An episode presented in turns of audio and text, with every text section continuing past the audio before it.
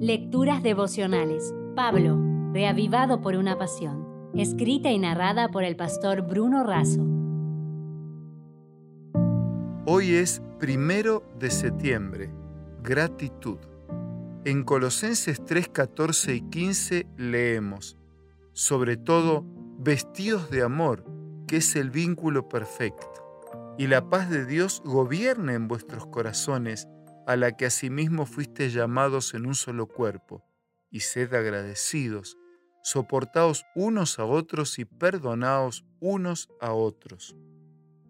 El amor es la gracia que corona todo, es una rica vestidura que cubre y da brillo y valor a todas las demás virtudes. Para los hebreos, es un legamento o vínculo que indica algo que une, liga y cohesiona.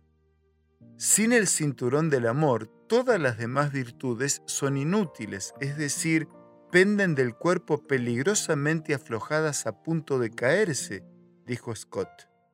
El amor es el poder motivador de la fe, es la suprema gracia cristiana. Por eso el amor no le hace al prójimo sino solo aquello que es bueno, sostuvo Bruce. Es este amor lo que une, liga, realza, valoriza todas las virtudes en una sola persona. El mismo amor que nos liga con las otras personas en un mismo cuerpo de creyentes. En las cartas de Filipenses y Corintios, Pablo se refiere a la paz como un custodio, una protección. Cuando el amor y la amargura contienden por la supremacía, la paz es el árbitro para definir la lucha y resolver la contienda, tanto en los conflictos interiores como en los exteriores, o en el individuo consigo mismo o en su relación con los demás. Estar en paz con uno mismo es el fruto de la relación de comunión con Dios, de vivir en Dios y con Dios. Estar en paz con los demás es el fruto de la relación horizontal, gobernados por la paz para vivir y convivir. Como cristianos, vivimos en paz y agradecidos. Filón de Alejandría, el filósofo judío contemporáneo de Jesús y los apóstoles, escribiendo acerca de los primeros cristianos, dice que a menudo pasaban toda la noche cantando himnos y salmos de gratitud. Plinio el joven, escritor romano del siglo I después de Cristo, al enviar un informe de los primeros cristianos al emperador Trajano le escribió: Se reúnen al alba para cantar himnos a Cristo como Dios. Qué bueno que nos conozcan e identifiquen como personas agradecidas.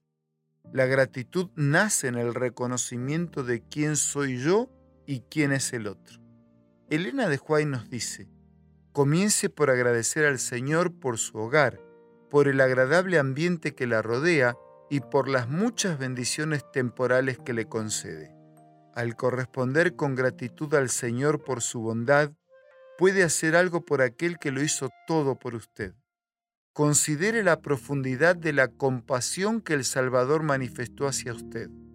Por usted dio su vida y sufrió cruel muerte de cruz. Te dejo un abrazo y con el abrazo una pregunta. ¿No puede alabar a Dios por esto?